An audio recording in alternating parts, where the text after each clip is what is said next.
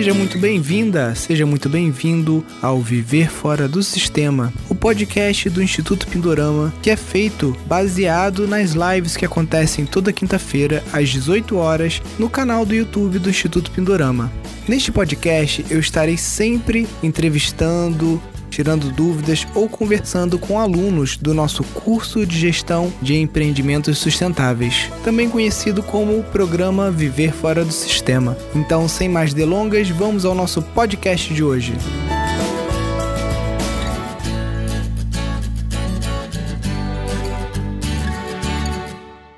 Opa, Carla, tudo bem? Olá, tudo bem? Carla, primeiro boa noite. E parabéns, né? Para quem não sabe, o projeto da Carla foi um dos premiados aí no, no edital né, do Instituto Pindorama de aceleração ou de fomento aí a empreendimentos rurais. E a Carla é uma aluna nossa do curso de gestão de empreendimentos sustentáveis, submeteu o projeto lá, foram mais de 100 projetos. E na peneira aí ela passou e o projeto dela foi premiado. Em breve vai estar recebendo o cheque aí e a plaquinha em casa. É isso mesmo, é, Nilson. Primeiro eu queria agradecer é, essa oportunidade do projeto. É, ele vai ser de grandíssima ajuda. É, e também agradecer a oportunidade de tudo que é o Instituto Pindorama para a gente no mundo da permacultura. Então, eu queria começar só agradecendo mesmo a oportunidade de estar aqui. Obrigada, Carla. A gente que agradece o apoio de vocês, porque se não fossem vocês alunos também, nada disso seria possível, né? Porque é uma, é, é uma economia circular, né? Exato. E aí alguns têm mais sorte, como a Carla, que o, o, o que ela investiu no curso está voltando aí, pelo menos duplicado, triplicado para ela, né? E não só financeiramente, mas também aí com é, o seu projeto, né? Eu acredito que quem, quem tem acesso a um curso como esse, hoje em dia, gente, está muito fácil, tá? Porque há pouco tempo atrás, né, se a gente voltar 10 anos aí, é, você começar a tua trajetória no sítio tinha que ralar bastante, tinha que pesquisar muito livro em espanhol, em inglês, não tinha muita coisa. Hoje em dia você tem aí tudo muito mais acessível, né? Então vamos levantar as mãos para o céu e graças a Deus agora esse, essa, esse retorno ao campo, né, essa revolução neo-rural eu acredito que ela vai ser cada vez mais acentuada, rápida e com mais histórias de sucesso do que aquelas histórias de sítio é duas alegrias, uma quando você compra e outra quando você vende, né? É, é falando nisso, eu, o sítio, o, o sonho do sítio, ele começou quando meu filho nasceu. Então ele hoje tem cinco anos. Então faz cinco anos que a gente está nessa trajetória. E há cinco anos atrás, a gente era, era bem difícil de encontrar pessoas que falassem vá para o meio rural, mas não faça bobagem. né? Então, a gente encontrou um pessoal é, na cidade de Piracaia mesmo, que chama Família Orgânica, e eles prestaram é, uma consultoria para a gente, né? Que eles têm esse sistema, na época chamava de volta para a roça, né? E aí foi muita sorte a nossa encontrar com eles, porque senão a gente teria feito muito bobagem, né? Então, quando as pessoas me perguntam, quando eu de fato comprei o sítio, as pessoas me perguntam: "Ah, mas o que que você fez? O que que você procurou? Como é que você foi atrás, tal?" E eu sempre digo: busquem ajuda. Né? Se você não é um técnico, busque ajuda. Eu tive ajuda, inclusive é, jurídica, né? Para é, comprar de fato um sítio que tivesse tudo certo no papel, porque o que mais tem por aí é a história de, de sítio é, com escrituras é, as mais variadas, coisas escritas, enfim, as histórias tal. Então, é, e aí foi meio que as coisas foram caminhando, a gente foi buscando, foi aprendendo um pouco, no meio do tempo eu fiz o curso de permacultura, é, e a, no final do ano, que foi quando eu comprei de fato o sítio, foi quando lançou o, online lá, que eu encontrei o, o, o curso de gestão. Aí eu falei, ah, tá tudo meio que, que trilhando, né, para gente, de fato, é, agora concretizar o, o, o sítio, né, tanto que aí é, me identificou, as primeiras coisas que eu me identifiquei muito com o curso foi com, justamente com você, né, Nilson? Também sou uma pessoa, sou uma economista, né, tive a formação que era voltada para o mercado e tinha que, né, ser rentabilidade acima de tudo, e isso me, sempre me incomodava muito. E aí, quando eu vi você falando, eu falei, ah, não só sou eu. Então, né, aí eu estava num emprego super bacana, era uma, era uma delícia. A questão não é essa, né? A questão era a satisfação pessoal mesmo, que foi quando eu tomei coragem para colocar o sítio, é, né, começar a né? exatamente como projeto e como minha profissão, né? Então é, é, mais ou menos esse o, o comecinho assim da, da história do sítio e, e, e é muito isso, né? O, a, o instituto ele tem uma função muito importante para as pessoas que querem é, desenvolver, é, não falir, né? Porque é o que a gente mais escuta no, no, no curso de permacultura são pessoas que não conseguem, de fato, é, efetivar o que foi aprendizado, o que foi, é, que foi aprendido na, no curso, né? Porque o curso, ele mexe com muitas coisas dentro de você, você sai de lá querendo fazer muitas coisas, mas se você não tem a base da gestão, a possibilidade de dar errado, ela é muito alta, né?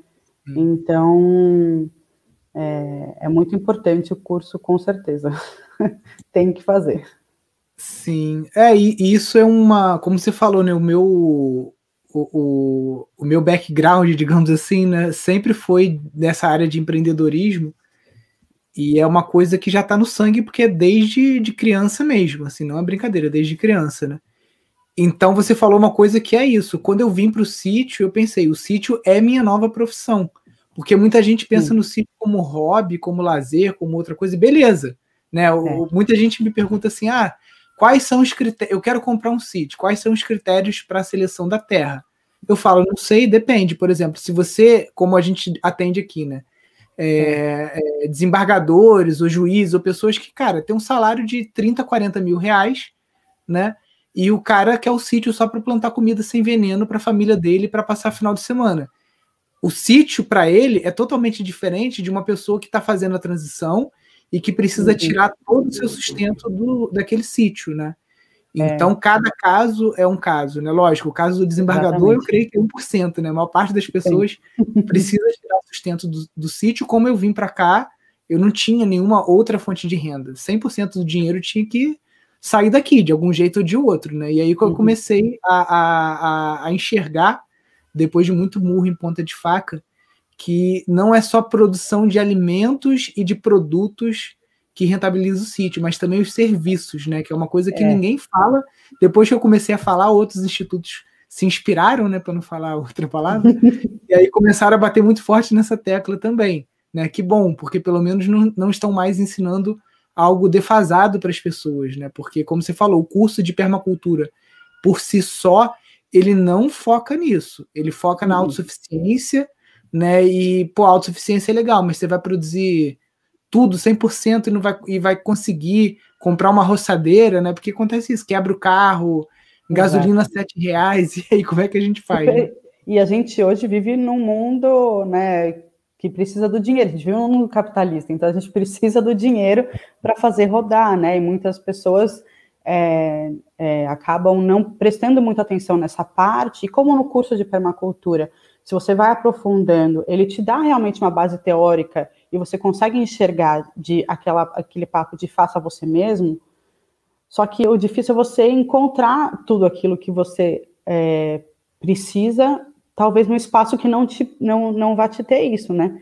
Então, por exemplo, quando alguém fala para mim, você quer construir com bambu na, lá no sítio? Eu acho lindo, eu acho muito legal, só que eu não tenho bambu, né? Então Sim. eu teria, eu, talvez não, essa não seja a escolha mais permacultural que eu tenho que fazer para o sítio, né? Então, provavelmente lá vai ser taipa e tudo mais, que é de terra e, né, e, e palha. Então, é, também tem essa, essa análise de você conseguir enxergar o todo do que é aquele sítio, né?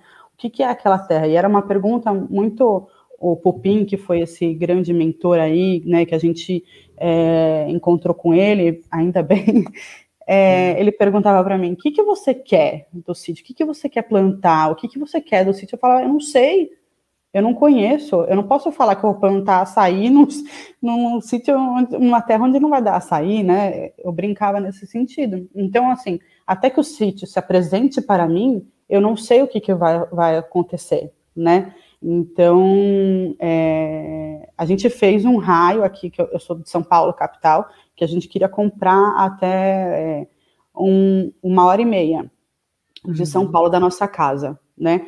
É, e daí a gente encontrou Piracaia e tal, e a gente falou, bom, o pessoal brinca lá que se você cospe na terra, nas pede cuspe, né? Porque é uma terra muito boa. Eu falei, bom, então o primeiro passo está aí. Só que aí o mais, o mais legal de tudo é que com a coisa, é, com o curso, depois né, no, nessa trajetória eu encontrei a permacultura, é, buscando essa vida rural, né? É, eu, eu comprei o sítio né, na, em outubro do ano passado e aí logo já comecei a fazer o curso né, de, de gestão. Aí eu, eu ficava olhando, né, primeira, a primeiro princípio lá da, da, para da permacultura, né, para observar e interagir. Isso é tão importante, é uma das coisas que, que, que, é, que você não pode pular. Sabe aquele passo que aí teve até alguém falando assim, ah, não sei nem por onde começar. Eu sempre brinco que é a, a aula de permacultura, os princípios, eles parecem, não, não, não é de propósito que eles fizeram aquilo. Não é, não é, desculpa, não é é, ao acaso, né? não é o acaso, né? Foi feito um estudo e é muito legal porque quando você vai realmente fazendo tudo aquilo, as coisas vão andando e vai uma, vai uma engrenagem que você fala, uau! De repente você tem, né? Eu tô aí, eu tenho o sítio há um ano e já estou aqui, né? Consegui já fazer tanta coisa. É, devido à pandemia, eu estou num, numa, numa um ritmo muito mais desacelerar, desacelerar, opa, desacelerado que eu gostaria de, de fazer, né? Porque, é, enfim, não sei se vem ao caso, mas eu estou gestante, então hoje eu sou grupo de risco, então eu também não posso é, ficar é, colocando um monte de gente lá para fazer o sítio rodar, né? Então hoje estou bem nessa fase de projetos mesmo.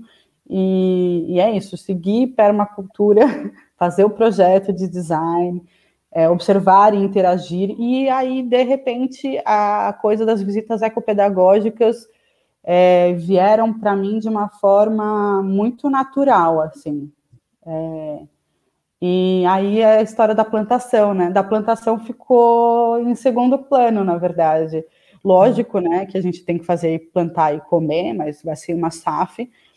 Só que isso ainda não é o foco, né? A gente vai fazer para fazer reflorestamento e tudo mais, mas é, então aquela pergunta lá atrás que o Pupim me fazia, se vai, é, o que, que, você vai plantar? Ou seja, hoje eu não vou plantar nada, porque, né? É, no sentido de, de fazer viver da produção da terra, de agricultura familiar, né? Eu vou ter provavelmente para minha família, para os meus amigos próximos, mas aí para fazer toda uma estrutura de venda, né, de fazer um negócio disso, isso provavelmente eu estimo daqui uns cinco anos só, né? Quando eu de fato tiver uma coisa mais concreta com as visitas ecopedagógicas, que é o que eu que é a minha menina dos olhos, assim, que brilha, né? Sim. Trabalhar com educação ambiental, que é uma novidade para mim também. Pois é, para mim também, tá? Eu comecei essa história aqui meio que de brincadeira e naquela, naquela semana que a gente fez 10 mil reais com visita ecopedagógica, eu falei assim, opa, o bagulho é sério, cara, vamos colocar energia nisso aqui, porque só esse modelo de negócio já dá para tocar, é, responder por uma grande parte da nossa receita, né? Uhum. E o resultado, não só financeiro, né, mas com as crianças, a gente recebendo criança aqui do, do Rio, de outras cidades que nunca tinha vindo na roça e nunca tinha tomado um banho de rio, né? Então, proporcionar uhum. isso. A criança olha para um pé de cana e se pergunta: o que, que é isso? Ela fala: é. arroz, feijão, tipo assim, não tem noção de nada, né? Então. É, é, é, esse era um incômodo que eu tinha também. Quando eu queria, comecei até, quando eu tive o Joaquim, eu falava: meu filho, ele vai, né? Ele vai ter que saber que a fruta vem do pé, não da, da geladeira do supermercado. É uma é uma preocupação minha constante. É, isso aí é outro, pô. As minhas duas filhas nasceram aqui, né? A, a mais velha, ela já sabe identificar pelo menos três espécies de bambu. Coisa que adulta ah, não sabe, ela já olha já fala tudoides, bambusa, taquara, ela pequenininha já sabe. É. E fruta também, né? Subindo em pé de amora, tudo, já é, é, outra, outra infância, né? Sim, exatamente. E é uma das coisas que, eu, que me brilha muito aos olhos. É, eu não sabia, né, dessa minha paixão, assim, pelo mundo da pedagogia, né? Uhum. Que nada mais é do que o mundo da, da pedagogia, isso, né? E e observar muito, né, a pandemia, a gente conseguiu se isolar num sítio lá em Piracaia, é, então eu saía muito com o Joaquim para caminhar, tal, e aí a gente ia fazendo observações da natureza, tal, e aí você falou do, das coisas de bambu, hoje ele sabe identificar o que é uma árvore de uva japonesa, e aí ele uhum. foi, tem um, um, caso que ele foi uma, uma pracinha com uma amiga e falou, isso aqui, ó, é a árvore da, de, de uva japonesa. Aí eu falei, ufa, sabe quando você sente um, um calorzinho assim? É, e é isso, você enxergar nas crianças, né, um potencial é, de, res, de respeito, né, porque nesse meio tempo eu encontrei uma, uma, uma pedagoga, uma, é, acho que é uma, a gente pode falar de, de uma um sistema, uma pedagogia, né, um projeto de uhum. pedagógico que chama Escola da Floresta, né? Sim. E é encantador, é encantador você ver as crianças é, trabalhando é, com liberdade total, com ferramentas, delas aprendendo com a natureza. É, e tem um livro que a gente que, que, que, a gente tem lido, inclusive a gente, desculpa, tô meio prolixa, que a gente faz eu, eu, eu, montei um grupo de estudos sobre Escola da Floresta, né? Inclusive, quem quiser participar, depois me manda é, o direct lá no, no sítio que a gente já fala é, como é que tá, tal. E é, e é encantador, né? Esse mundo do, da Escola da Floresta. E a, a, eles trabalham muito com a autonomia da criança.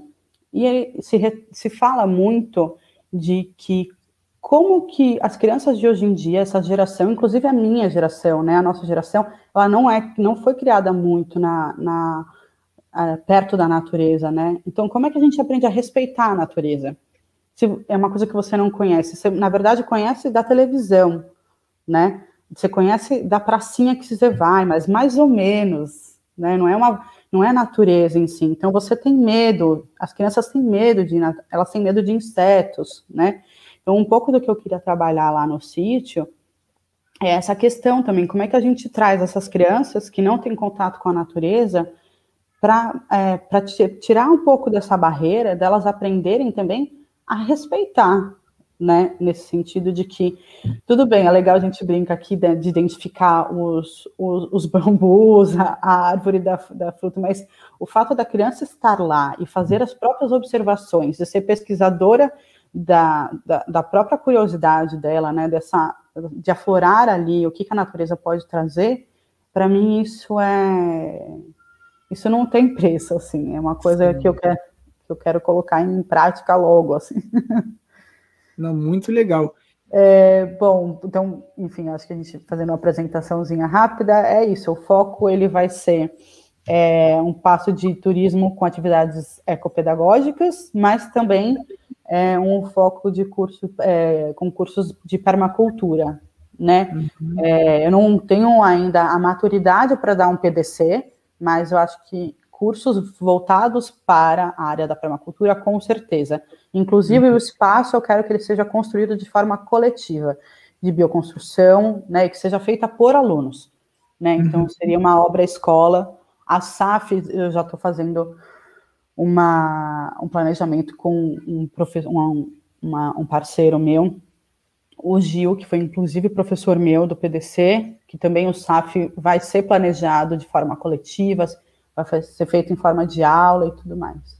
O meu objetivo é que todo mundo aproveite esse sítio, Nilson, que Sim. não seja só para mim, e nem para o meu filho, nem para minha família, que as pessoas consigam se apropriar e falar: olha que bacana, eu também consegui construir, tenho, né, aprender, porque a gente brinca que lá é um, uma, um, uma folha em branco, em muitas aspas, né? Folha em branco nesse sentido, é que é um sonho de um permacultor. Você chega lá, você não tem nenhuma intervenção humana a não ser a plantação, né? Que foi feita a uhum. plantação e tal, mas de fato não tem nenhuma intervenção de construção.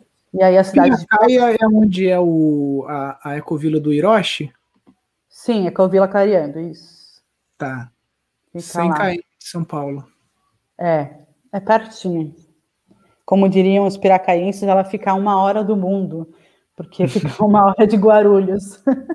Sim, verdade. E aí você desce, e é verdade, é verdade, super verdade isso. E é uma cidade que está é, bem turística, né? O pessoal, apesar dela ser bem rural, o pessoal tá, investe muito em turismo é, de aventura lá.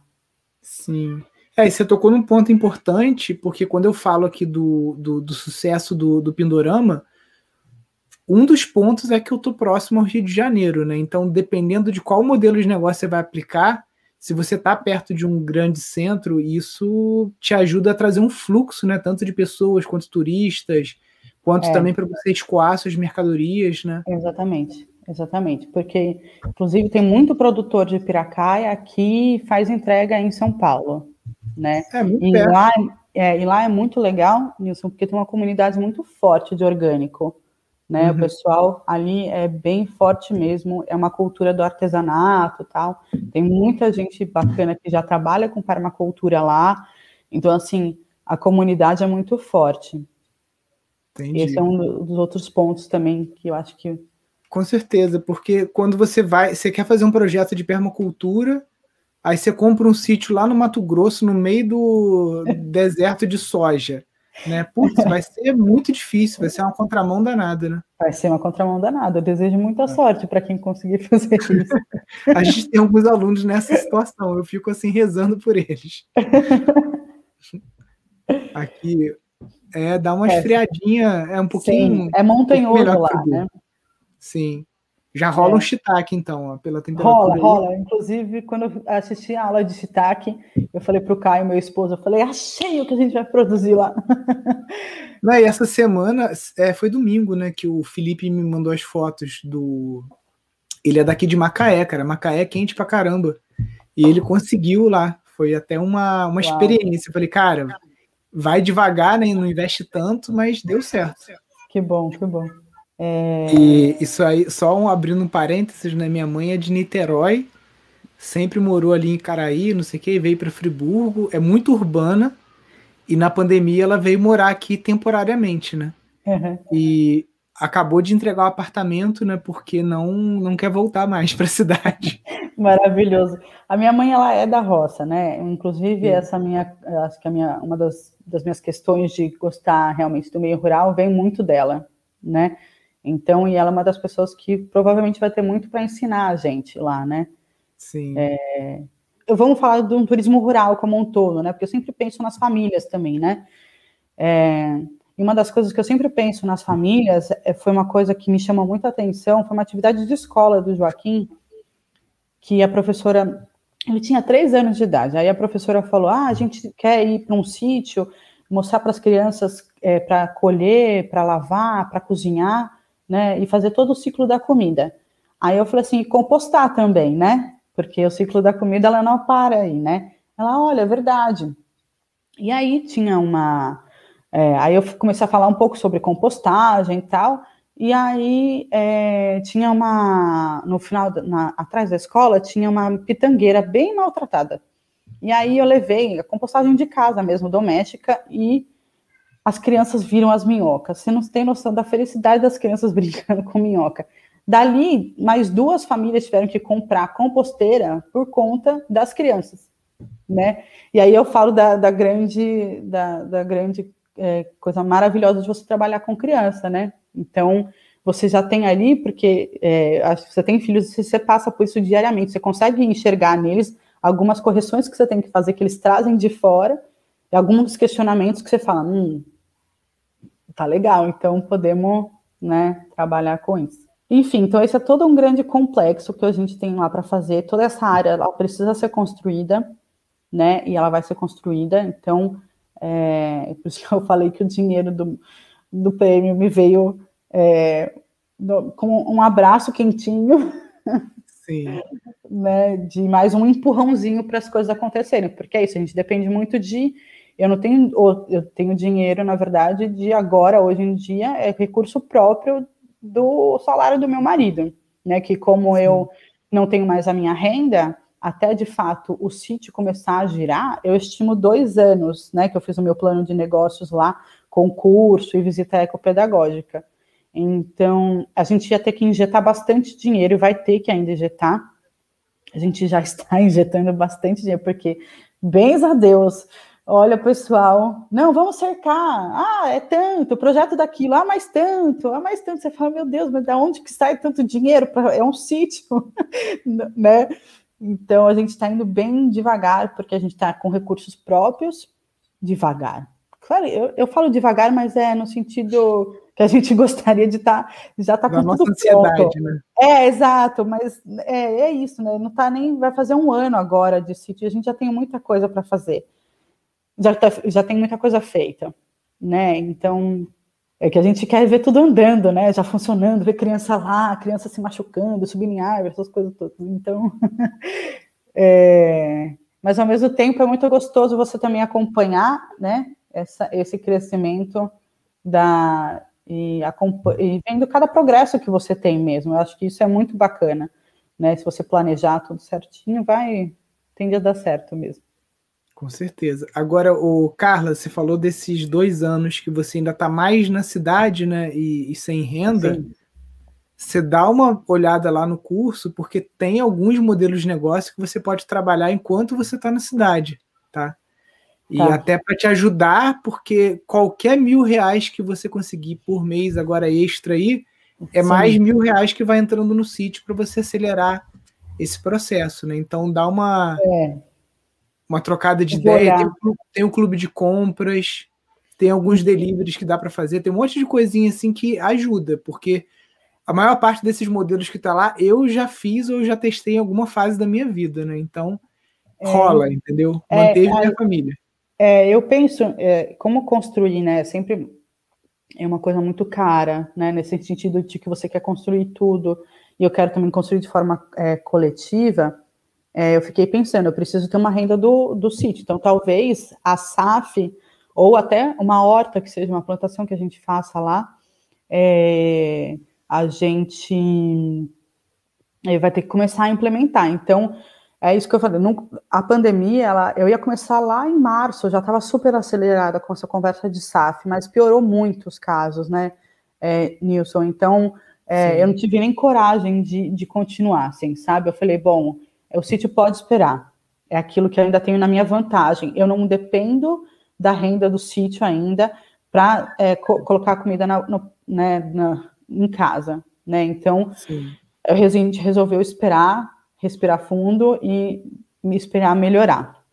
E eu, a gente acha que em outubro já vai dar para começar, então eu comecei, eu retomei essa história da SAF agora, então bem provável que a gente vai colocar realmente algum clube de compras ou entrar na, na, na, na inclusive na, na, na, comunidade lá de Piracaia, né? Porque não tem Sim. como eu fazer tudo sozinha, fazer todo o esquema de, de vendas tal para São Paulo.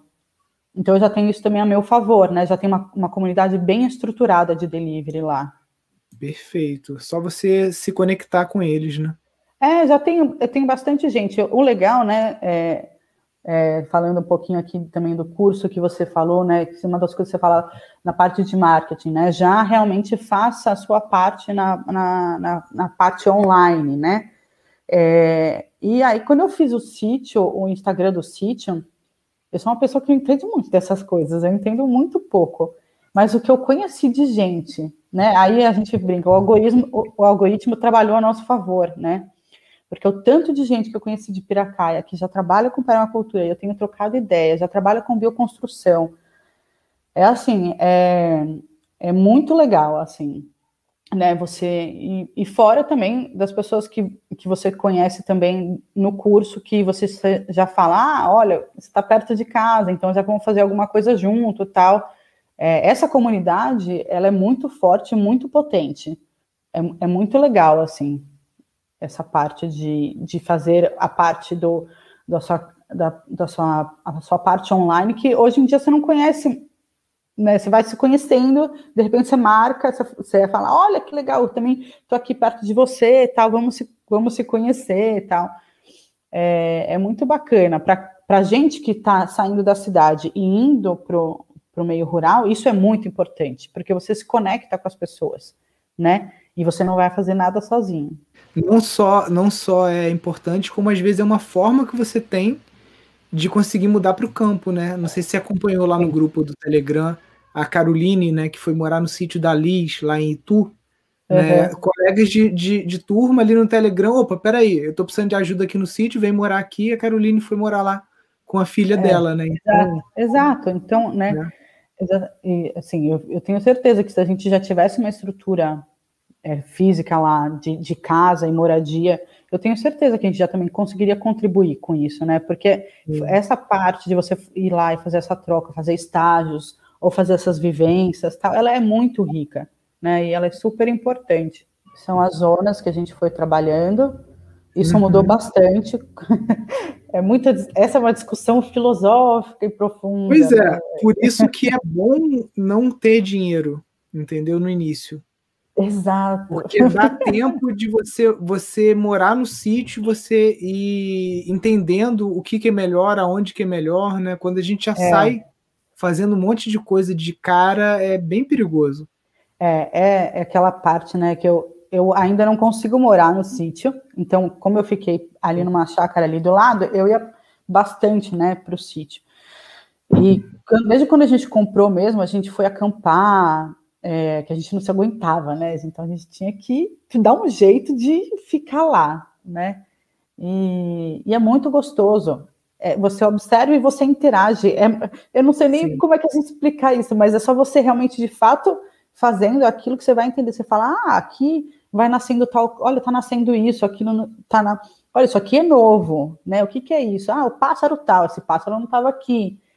É, esse bicho tal tá aqui é, ah, tá. Tem até um dia que tem essa parte verde, tem uma, tem uma, uma, é um platô que o cara que vendeu o sítio fez, porque eles vendem à vista, né? Ele falou, olha, aqui vai ser uma casa linda.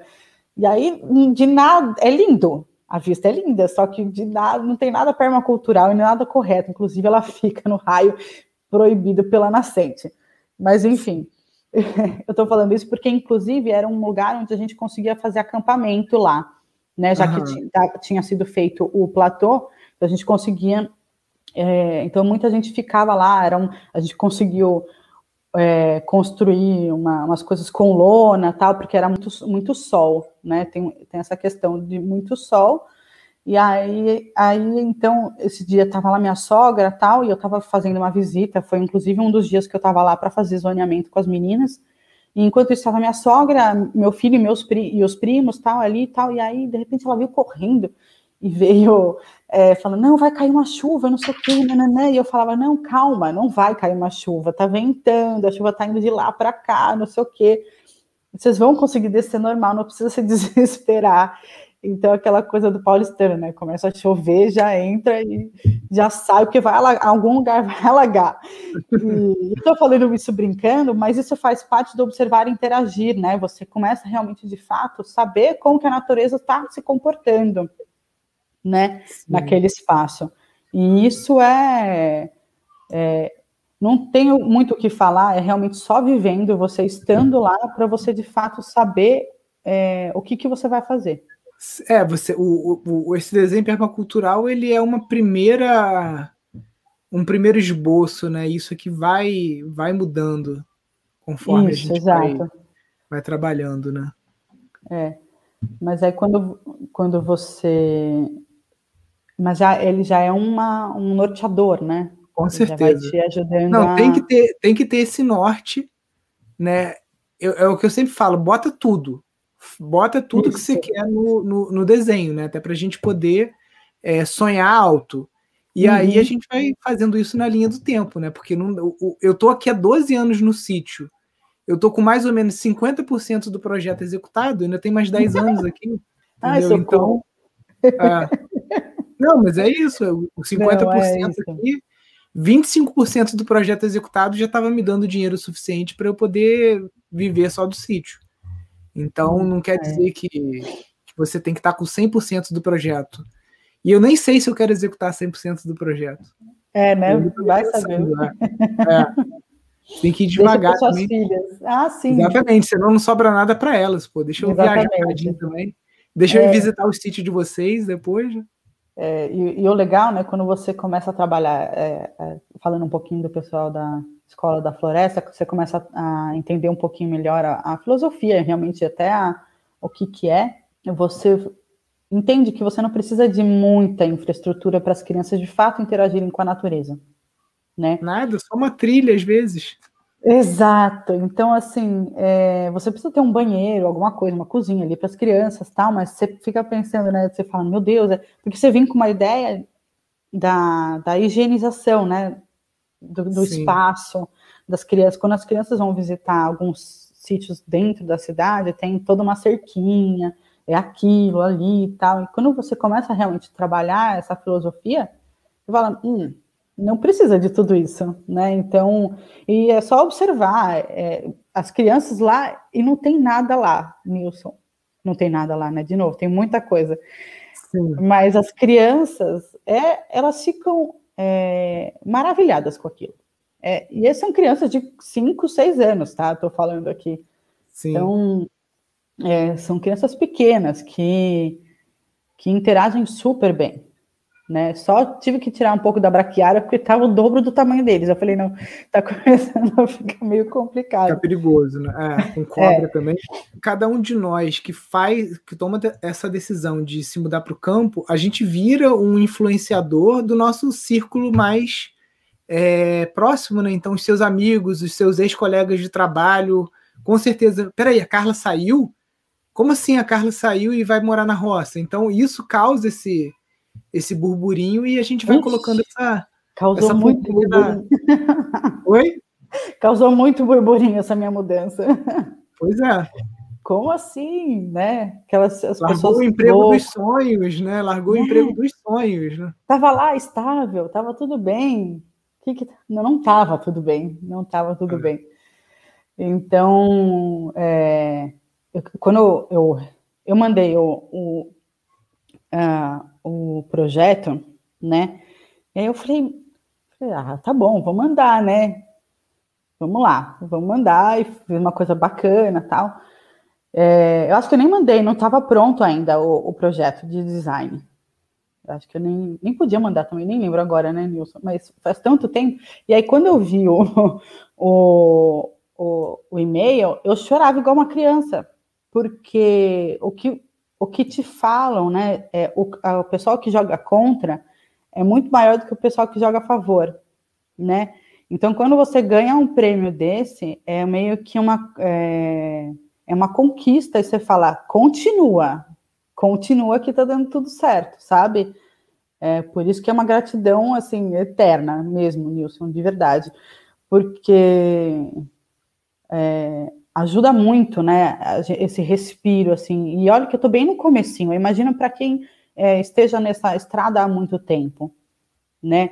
Então, você de fato é, viver fora do sistema é muito difícil, né? Então, é, enfrentar esses desafios que, que são postos para você, porque você é criado para trabalhar no mercado, para você ganhar bem, ter uma, uma vida estável, casar, ter filhos, e aí, e aí, e aí, acabou a vida, né?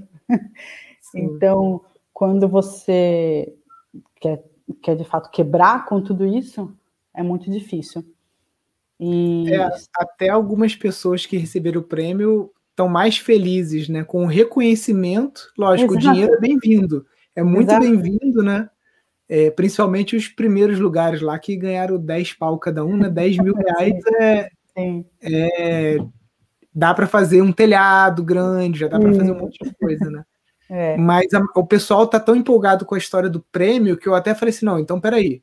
Aí peguei um amigo meu que tem gráfica aqui, né? Falei, cara, uhum. eu quero que você faça uma plaquinha de honra ao mérito. Então a gente tá preparando um é kit é ainda melhor. Vocês não receberam ainda em casa por conta disso. Que eu falei, não, peraí. Eu ia mandar só uma coisa, falei, não, agora eu vou mandar uma plaquinha também, porque é isso, você quer pendurar, você quer fazer uma live, você quer, é um troféu, né, que é uma conquista. Não, sem dúvida, não, é uma conquista, assim, né, e você tem que, e você tem que falar mesmo que você fez essa conquista e espalhar para os quatro ventos que você fez Sim. isso. É meio que um cala-boca também, né, para muita gente. É, é um pouquinho. e, mas, enfim, é, esse prêmio é, é muito maravilhoso.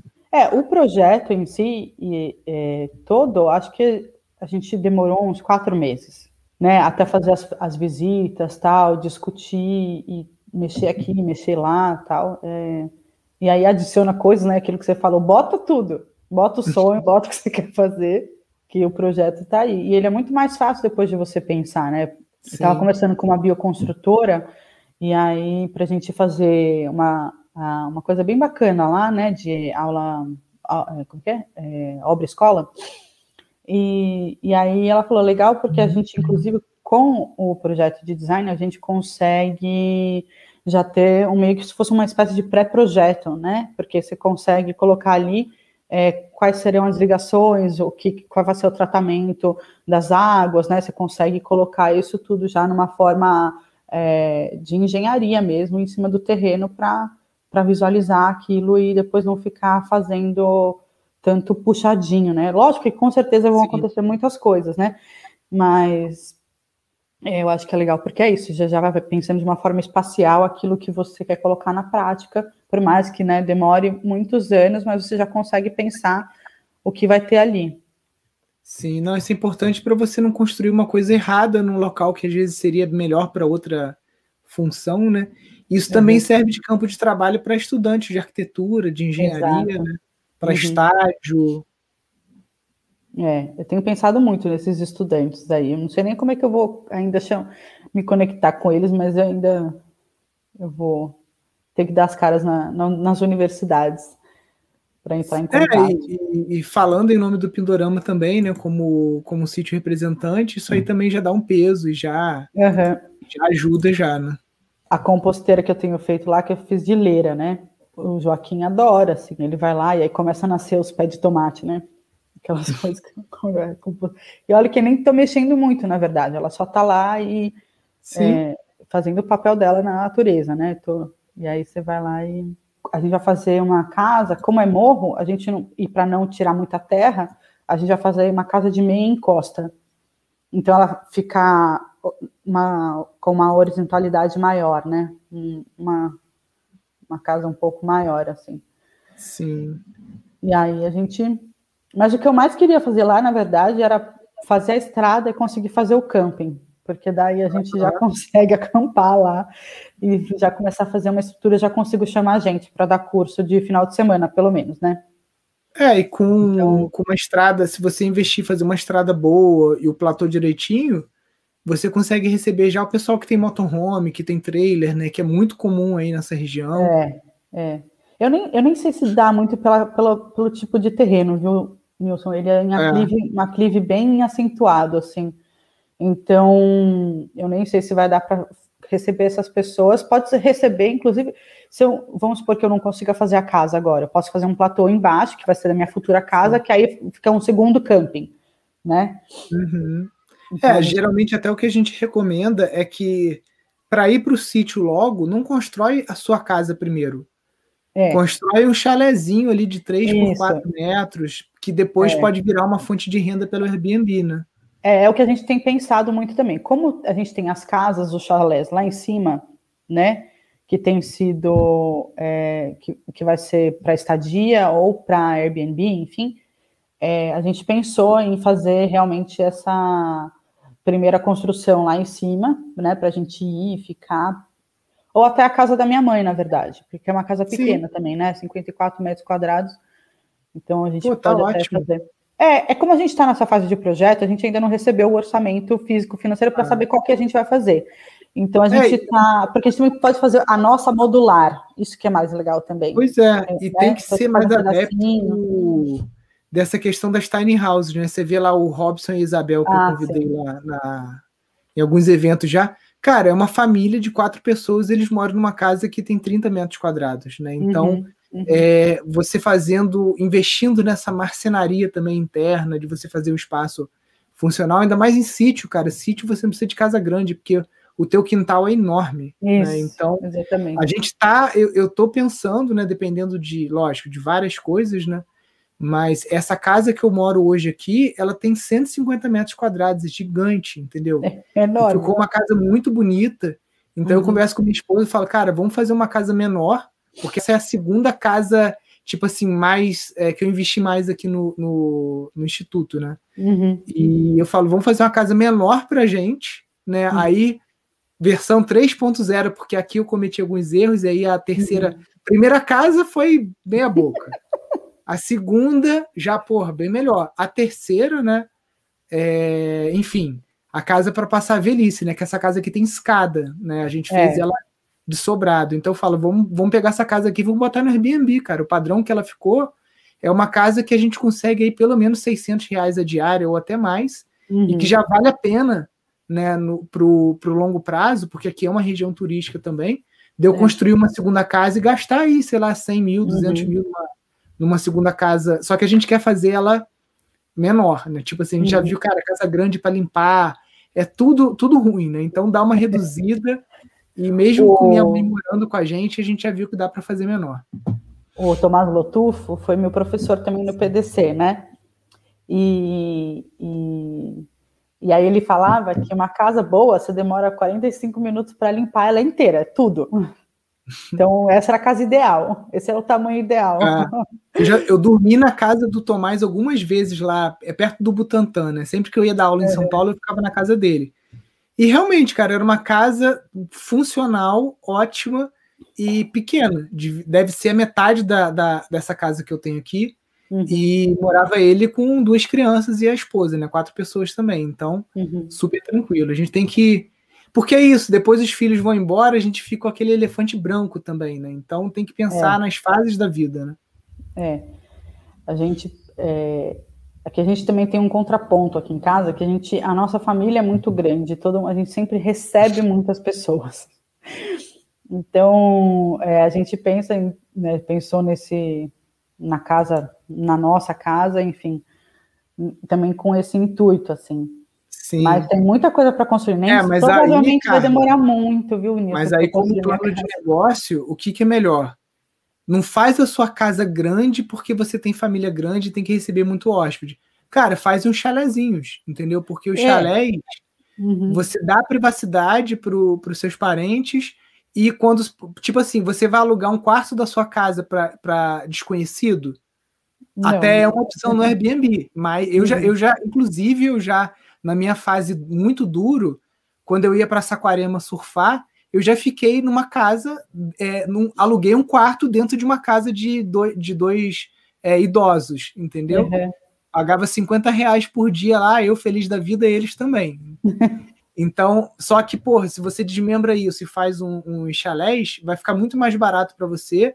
E quando o parente não tá lá, é dinheiro que tá pingando na sua conta pelo Airbnb, né? Porque é. aí Piracaia, cara, é Não, tudo que tá você botar para alugar aí aluga. É muita Sim. gente. Sim, é uma guerra de é. pessoas é. para alugar. Sim, é exatamente. Tem mais, tem mais procura do que espaço, né? Uhum. Disponível. É. E aí lá, então, né, a gente é, precisa colocar água lá, né? Que é a... Uhum. Então a gente, infelizmente, vai ter que furar poço. Eu não tenho da onde tirar água. É, eu não queria, mas por todas as questões ambientais, um poço, né? Então, Sim. É, mas eu não tenho alterna, não tenho outra forma de receber água. Então aí a gente tem que furar o poço para jogar água lá para que a gente vai fazer por gravidade. Então você só vai, ter, vai usar uma bomba. Então você bombeia lá para cima do, do, do, uhum. do, do, sítio, do morro, e aí as águas caem por gravidade. Sim. É, aí é. tem várias dicas, né? Por exemplo, quando você começar a construir telhado, né, dessas edificações todas, já faz captação de água de chuva para ah, cada sim. uma delas, né? Porque sim, menos tempo de bomba ligada. Exato. E essa bomba, se você puder fazer ela solar, cara, porque hum. é, bomba é um negócio que gasta muito dinheiro. E o preço do quilowatt, eu estava comparando a conta de, de energia aqui do Pindorama, de julho do ano passado com do julho desse ano, dobrou o valor. Eu estava pagando 500 reais ano passado, esse ano eu estou pagando mil. E isso Nossa. que eu tenho oito módulos aqui, que são antigos, né? Eu tô até essa semana, a gente está fechando aqui uma, uma parceria com a Solar Tracker né, do Brasil, que é uma uhum. empresa lá de Cabo Frio. Até quem está pensando em botar energia solar me procura, porque eles estão já com instalação em acho que 16 cidades atendendo, uhum. e eles têm desconto para os alunos e seguidores do, do Instituto Pindorama. E a gente vai colocar um sistema aqui para essa conta de mil reais. Né? O inverno é onde a gente gasta mais energia. Uhum. Porque tem três coisas no inverno.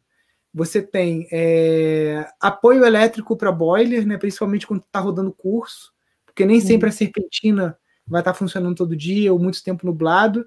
Né? É, aquecedor, né, os dias mais frios, aqui a nossa casa até que é bem quentinho, não tem que usar tanto. E bomba d'água, porque é a época que aqui pelo menos menos chove, né? Então se uhum. soma as três coisas que mais gastam energia, que é bomba, Exato. resistência elétrica, né? E no resto do ano esse, esse, esse, essa nossa conta ela cai, mas mesmo assim a gente está dimensionando o sistema com uma, uma folga, porque a gente está construindo as quatro casas lá do, do projeto das tiny houses, né? Uhum. E essa, esses chalés, a nossa intenção é colocá-los no Airbnb. Então a gente uhum. vai ter mais quatro chalés aqui consumindo energia. Uhum. Então a gente já está instalando o sistema com uma folga, e mesmo assim é como se eu estivesse pagando quatro anos e oito meses de conta adiantada. O sistema ficou em 38 mil reais, tá? Mas é para o sítio inteiro? Para o instituto pro inteiro? inteiro. Para o instituto inteiro. A Uau. minha casa ela já tem oito módulos, mas são muito antigos, são de 2014. Uhum. Esses oito módulos que eu tenho que eu tenho aqui na casa, a gente vai colocar 18 módulos dos mais modernos. Uhum. Dois módulos do, do, desses mais modernos equivalem a todas as placas que eu tenho aqui em casa. né? A gente vai a colocar de dois. Né? É, ela vai evoluindo, a eficiência. Esses painéis aqui, eficiência é 13%, esses novos que a gente vai colocar é 20%. Uhum. Então a coisa vai, daqui a 25 anos, né, que é quando esse sistema, eu vou ter que fazer uma manutenção no inversor, uhum. né, que é um, um, equipamento que é eletrônico, então depois de, de 20 anos ele já começa a precisar de manutenção, né, mas as placas elas duram em 40, 50 anos, né, e aí daqui a, sei lá, 25, 30 anos é problema das minhas filhas e com certeza vai ter alguma tecnologia já melhor ainda do que isso que a gente tem hoje, né? Mas é aquela Imagina, que armazena e aí você pode até devolver para. Pro... Ela injeta para a rede. Aqui em casa. O, sistema, tá. é, o que eu tenho aqui em casa, ele é de armazenar em bateria, que é um sistema uhum. mais caro, mas eu tenho que é. ter isso aqui, que, por exemplo, agora, se cair a energia elétrica aqui da companhia, a live continua. Vai uhum. dar uma uhum. piscada de um segundo, que é o tempo do inversor armar, né, uhum. e passar para a bateria, mas continua. Então, aqui em casa, a gente tem bateria, mas para o instituto todo vai ser aquele esquema que injeta na rede, né? Injeta na rede para o vizinho usar, né? Na verdade, a gente empresta energia para a companhia vender para o vizinho. É, né? é. É mas essa não tem aquela contagem que você vai ganhando, depois você tem o desconto na conta. Não, né? Hoje não. Hoje o sistema que eu uhum. fiz é um híbrido, que eu deixo de usar a energia da companhia quando uhum. tem sol e quando não tem sol, eu uso a energia da companhia, mas eu não jogo para a rede. Tá. Agora, tá. com esse sistema que a gente vai instalar, a gente vai jogar energia para a rede, porque uhum. ainda está muito barato.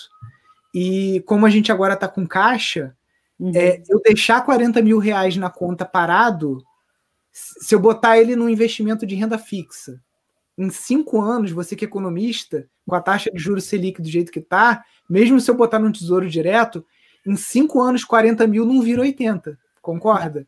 Sim. Talvez se eu botar na bolsa de valores, mas aí pode ser que reduza ao invés de aumentar. Talvez Sim, se eu comprar Bitcoin, se eu comprar dólar, se eu comprar. É muito arriscado, né? Uhum. E a, eu só tenho uma certeza daqui a uhum. cinco anos: que o quilowatt vai estar mais caro. Sem dúvida. Isso é uma coisa certa, né? Então, eu vou estar deixando de gastar esse dinheiro, e a outra certeza que eu tenho é: inflação vai aumentar, e essas secas, como a que vai acontecer agora, que as companhias já estão falando, ó, a conta de luz tá esse, chegando, esse já tá vai ser mais caro. Uhum. Vamos ter que usar energia de termoelétrica porque não tem água, né? Então, a única certeza que a gente tem é essa, que vai ter mais seca e que a, conta de luz vai ser cada vez mais cara. Então, como a gente está com caixa agora, é um investimento que a gente está fazendo que a gente, é, inclusive, estou me estendendo nesse assunto porque é, é interessante, né? Uhum. Eu conversei muito com a Camila lá da, da Solar Tracker. Quando você parcela o sistema em 60 meses, Hum. Geralmente, o valor da sua conta de luz é o valor do parcelamento.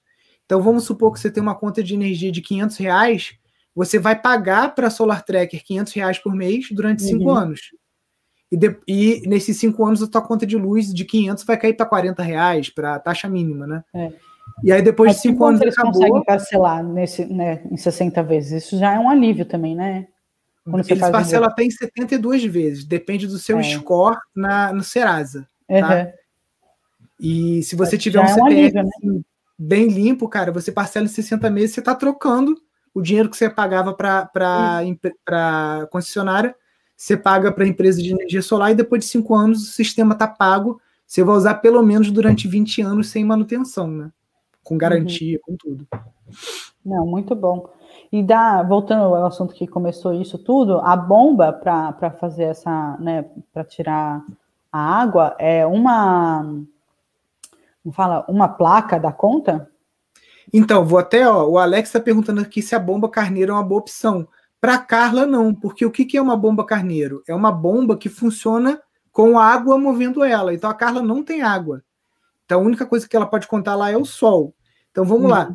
Uma placa dá conta, mas eu não sei o desnível, entendeu? Uhum. Então pode ser é que, por exemplo, que uma, uma bomba caneta com uma placa você consiga levar a água 20 metros. Uhum. E se o uhum. desnível do seu terreno for maior que 20 metros, você vai ter que ter uma caixa d'água a 20 metros e dali você bombear de novo com outro conjunto de uhum. placa. É tipo R$ 1.600 um kit desse, sim, tá? Sim. Mas o que você pode fazer também é lá embaixo colocar, sei lá, quatro módulos uhum. e você colocar uma bomba mais parruda. Aqui a gente tem uma bomba que joga água a 40 metros. Uhum. E eu já testei ela na energia solar, vai que vai, entendeu? Só que a uhum. gente só usa essa bomba, ela é o nosso backup. Tipo assim, quando chove aqui, entope a nascente, porque é um cano que a gente tem. Então, uhum. se chover muito forte, as folhas secas descem para o rio e acabam entupindo. Aí, se entupiu, às vezes, pô, eu não posso ir lá agora, uhum. né? Eu não posso ir amanhã. Aí fico dois dias sem lá, acaba a água. Aí a gente tem essa bomba que é um backup nosso. Uhum. É. é, eu não tinha pensado nessa questão do solar para bomba, na verdade. É, é... Isso até tem uma, uma, uma, aluna nossa que é a Sol lá do, Juiz de Fora, o, o, aonde ela pega a água é tão lá embaixo no sítio, é um desnível de 50 metros, que se ela fosse uhum. levar fio para lá, ela fez as contas, ela ia gastar 8 mil reais de fio, entendeu? Nossa. Com poste e fio. Então ela falou, cara, não vale a pena, vou botar uma bomba lá embaixo, porque é, é, o painel você não precisa disso. O painel você vai precisar de meio metro de fio lá para uhum. conectar é. a bomba e acabou. É, né? No meu caso, não seria tanto assim, porque na verdade é um aclive e a, e a poste de luz está bem perto. Está uns ah, 30 metros. Então é, você pode às vezes considerar. Subir, mas provavelmente eu acho que a, é, é o que você pode fazer é considerar o seguinte: você usar uma bomba normal, tá? Com uma, uhum. uma de, um, de um cavalo, a potência que o, que o engenheiro hidráulico falar, ó, ou até o cara da loja lá de agrícola, se você mostrar o mapa do sítio para ele, ele fala, cara, essa bomba aqui vai dar conta, né? Uhum. E você bota os painéis para é, compensar o uso da bomba, os módulos. Uhum. Porque é outra coisa, tipo assim, a energia elétrica que você está injetando na rede, é, no verão, às vezes, você vai estar tá com a sua captação de água de chuva nos telhados daqui a dois, três anos, uhum. e você vai estar tá usando menos a bomba. Sim. Tá? E o painel tá ali pelo menos seis horas por dia captando energia. Então, se você não está bombeando, conta, né?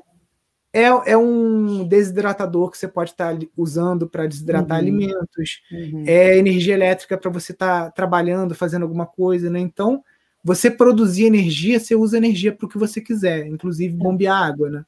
É, sem dúvida. E minha, minha maior questão lá é água, né? Eu, eu sempre Sim. soube e, e é o que a gente vai enfrentar lá. Mas a minha, a, a minha vantagem é essa, do sistema de captação da água da chuva. Né, se a gente é, quiser. Então, não só você tem que pensar, tem que se preocupar com captar água, mas em reciclar água. Então, por exemplo, uhum. quando você fizer Isso. o projeto da sua casa, uhum. eu faria uma, uma pequena fitodepuração sem ser círculo de bananeira, uma uhum. caixa d'água, alguma coisa assim com papiros e tudo mais. Uhum. E essa água eu jogaria ela para uma, uma outra caixa d'água só para servir vaso sanitário, né? Porque hum. é meio, meio absurdo. A gente pega água limpa e dá descarga com cocô. Então você pode pegar uma água cinza e usar ela para os vasos. Só que isso você tem que fazer na hora do projeto na hidráulico. Do projeto. Uhum. É. é.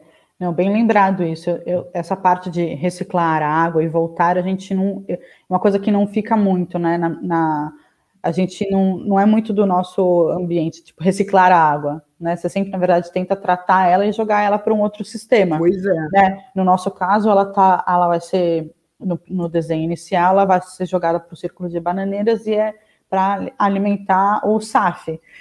Mas voltando, é, ela fazendo o tratamento, talvez não.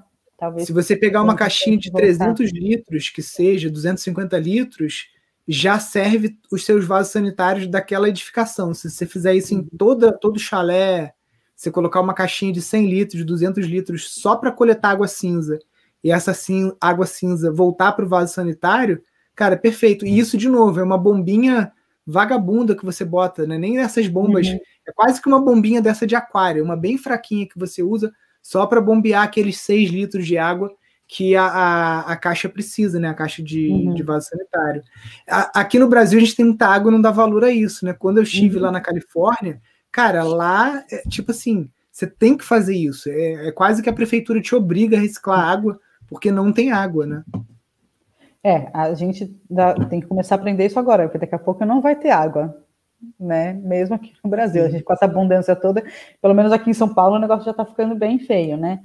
Então, é, e lá em Piracaia mesmo, que é o sistema Cantarela, lá, né? Que é o lá, sistema de represas lá, e você vê é, da, da seca que teve em 2014, não se recuperou, né? Sim, até hoje. É, né? Até hoje. Você vê ali a represa, dá até uma dor no coração, assim, você vê a, a, a você vê a vegetação, né, que da, das represas que não se recuperaram. É Sim. uma coisa bem. É, e aí voltando na, na, história da energia solar lá, vai ficar caro, né? É, e, e, então é isso. O pessoal de São Paulo, né, teve que, cara, a galera teve que improvisar, né, sem saber naqueles barris azuis, né? Coletar água Exato. da chuva tem apartamento em qualquer lugar, né? E tu sofreu qualquer muito, lugar. né? Foi bem feia a coisa. É. E vai ser de novo. Pois Porque... é, a gente tem que se preparar. E aí a, o projeto lá da minha casa se deixa é. a encosta do jeito que ela tá mesmo. Exatamente. É, você fica com a casa em patamares, né? Às vezes não dá um patamar tão grande quanto uma escada, vezes são só dois degraus, uma coisa é, assim. A, lá em casa vão, é, em casa serão seis degraus, mas é pouca coisa, uhum. assim, bem. Muito é uma tiny house, mas eu acho que o projeto arquitetônico dela é bem bacana, assim. Não, 80 metros para uma família tá, tá de bom tamanho. De eu bom acho tamanho. que é mais ou menos o tamanho que a gente vai construir a nossa a nossa casa. A gente quer fazer ela de taipa de pilão, parede bem grossa, hiperadobe também. Isso. Teto verde e uma coisa que eu quero fazer lá, já com esse barateamento da energia solar, é o aquecimento do, por piso, cara. Nossa, é muito top. Olha, a gente tá fazendo. É, aí sim, hein? um, uma das tiny houses a gente está fazendo esse aquecimento por piso. A gente vai fazer um radier, né? Que é uma, uma, é uma laje no chão, uhum. feita com concreto armado com bambu. A gente não vai usar vergalhão. Uhum. Aí nesse concreto a gente comprou lá de Santa Catarina é, a para de sapato. A indústria de sapato ela corta sola, corta aquelas uhum. coisas. Então ela Sim. vende uns pedaços de borracha é, você que está perto de Guarulhos, é mais barato você comprar pneu moído. Uhum. A, gente, a gente comprou o, o, de Santa Catarina porque pelo frete acabou que ficou mais barato, mas para você o pneu moído fica mais barato. Então você faz o concreto substituindo a brita pelo pneu moído, então não sobe tanto frio pelo, pelo chão, entendeu? Entendi. E aí ali em cima você coloca um, é, aí ali em cima você coloca uma, uma tipo uma resistência que é uhum. produzida lá no sul do país, que é, é, tipo uma resistência de chuveiro, só que ela gasta muito pouco, ela gasta 40 watts por metro quadrado. E é, aí você esquenta a casa pelo chão, né? Então, tipo assim, o piso nunca tá tá frio, o, pi, é. o, o, ar não fica ressecado, né? Uhum. E você não tem que ficar, tipo, hoje eu tô com a lareira acesa aqui, né? Uhum. Só que, cara, é um puta trabalho, né? E vai lá, racha lenha, não sei o quê você vai ficando velho, essas coisas vão te enchendo o saco, né? Então. Não, eu não sei é... disso porque o Caio, meu companheiro, adora isso. Pois é, então... não, aí é maravilha. Ainda mais que meio... lá tem muito eucalipto, meu Deus, ele, é, ele descobriu é. um lenhador, e ele é médico, tá? E ele descobriu essa vocação da vida de ser lenhador. Não, então, nada contra. Eu já sou o cara que eu prefiro apertar não, o botão não, e o também. chão tá quente, entendeu? Eu também. Eu concordo com você. Mas tem toda uma questão do fogo, né, Não, da, de acender a lareira, enfim, ele adora essa coisa. Mas o negócio é o seguinte: para esquentar a casa inteira, a noite inteira, cara, você tem que. Aqui, pelo menos, eu tenho que começar a botar fogo 4 horas da tarde e pelo menos até às 8 botando lenha, alimentando é, ela. Né? A, é, esse pessoal da Escola da Floresta, a gente, no, no, grupo, tem um pessoal lá do Sul, Rio Grande do Sul, que tem a Escola da Floresta funcionando enquanto escola, escola mesmo, né? Escola de. Enfim. E aí a gente, conversando, começou o frio, a gente olhou e falou, como é que vocês estão aí, né? Eles, a lareira o dia inteiro. Sim, tem que ser, né? Pois é. E aí acaba que, tipo assim, é um trampo, né? Então, o aquecimento Sim. por piso, eu tô doido para testar. A gente tem alguns aquecedores aqui ecológicos, né? Como a gente tem energia solar, acaba que, que compensa. Como eu te falei, né? É, 12 an tô há 12 anos aqui, e metade do projeto tá pronta. A estufa ainda tá. estufa tá na fila. É, não, isso daí provavelmente vai ficar para aposentadoria mesmo, porque. É, é porque, uma, como você lá em Piracaia, mesma situação. Aqui os vizinhos é são coisa orgânicos. Então, tipo assim, eu aqui foco em mandioca, milho, inhame, é, batata doce, aipim, coisas que não precisam de estufa, porque eu vou aqui 10 minutos caminhando, eu vou na vizinha e enche a bolsa de tudo, entendeu? Que ela tem Exatamente. Orgânico. Então você fica meio preguiçoso, né? preguiçoso não, é uma troca, né, é. A gente vai aprendendo isso, né? Ainda mais a permacultura traz isso pra gente. Né? A gente, a gente vê a comunidade, você aprendendo a, né, a compartilhar os seus excedentes. Sim. Né? Se você tem essa comunidade, acho que ela não é preguiça, não. Acho que é. É, e não precisa é um novo sistema. Fazer, fazer tudo, por exemplo eu tenho meus pezinhos de café aqui, entendeu? Mas é uhum. pouco, eu consigo produzir para dois meses o meu uso, porque eu tomo muito café até.